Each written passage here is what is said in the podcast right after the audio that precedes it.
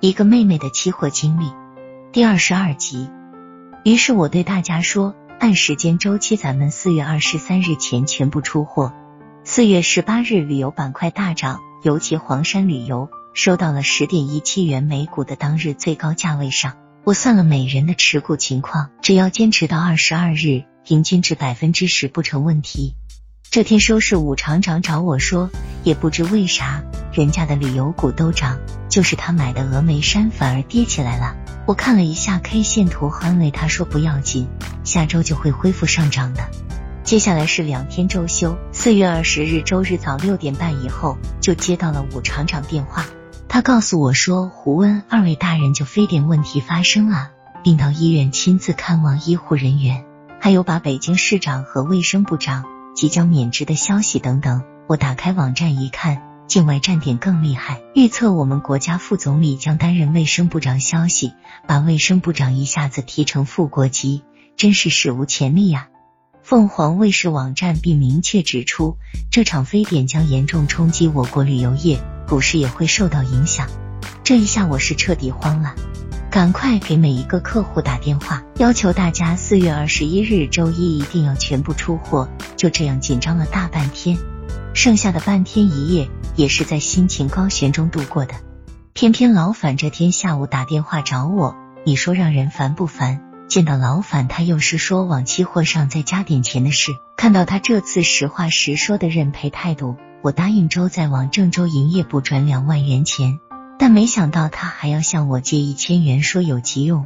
你说这不是让人更烦吗？也没多想，把口袋里的二百元钱掏给了他。四月二十一日起了个大早，七点半就到了股市，保安还都没开门。等到快九点，工作室的客户们都来齐了，我把大家都召集到一块，说明了要大家在集合竞价时间以低于昨日收市价一到两毛钱打入，全部出货。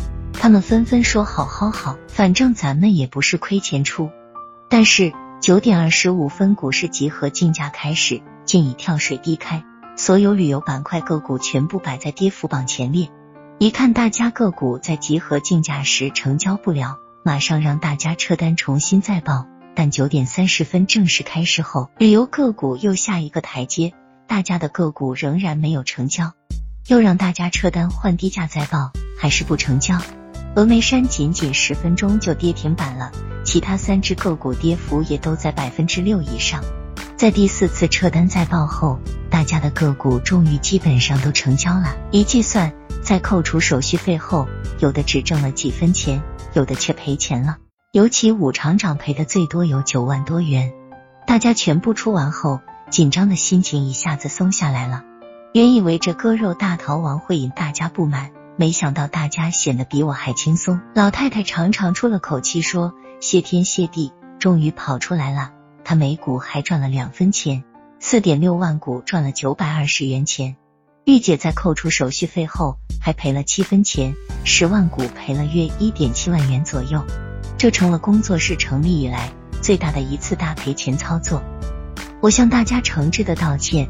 大家说这不能怪我，都是非典惹的祸。”武厂长说：“要是不这样干，还是像过去那样亏了就死挺着，说不定亏得更多。”对大家的自我安慰，以及对我的安慰，我心里是十分感激的。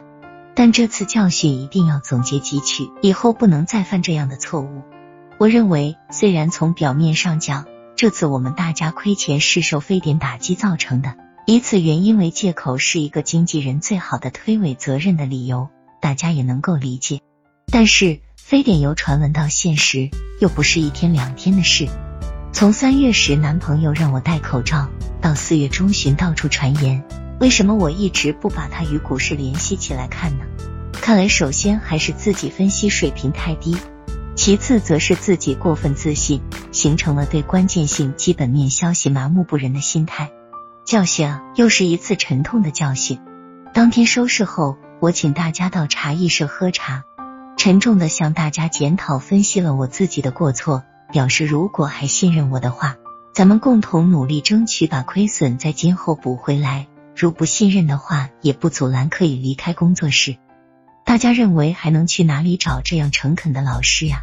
那个千万元大户说，他以前的几个经纪人明明做错了都死不认错，还反说他心态不好是他的错。有了我这样的诚信态度，他无话可说，不就是赔了几千元钱吗？让我放心大胆的继续干。为了鼓励大家，我当着大家的面对玉姐说，我也应当成为一个与大家一样的股民。我手边有六万元钱，明天入到玉姐你的账户上，咱们同甘苦共患难。大家一片鼓掌声，连声叫好。这时候老太太问：“那咱们下步该怎么操作？”我说：“休息。卫生部不是说了，非典要有至少三个月时间吗？咱们就休息他三个月。下一波时间又到了，咱们还炒旅游股。”老太太向我说：“休息也怪没意思的，说我不是在做期货吗？看她也能不能跟着学炒炒期货。”马上有好几个人响应。我赶忙说不中不中。如果股票的风险是正常事业的一倍的话，期货风险则是股票的四十倍。没想到老太太却说，前些时有两个做期货的免费办培训班，他们几个人也去听了。听那两个人讲，要想成为万元户就去摆地摊，要想成为十万元户就去摆实体，要想成为百万元户就去炒股票，要想成为亿万富翁就来炒期货，买卖双城路上都赚钱。T 加零制度，天想几个来回就几个来回，五万元钱当成一百万元钱用，等等，这不是老天爷主动要送七仙女给俺儿子的好事吗？老太太这一席话让我笑的泪都流出来了。我问老太太说：“那两个人身边有没有个像七仙女的女孩？那两人是开着奔驰来讲课的吗？”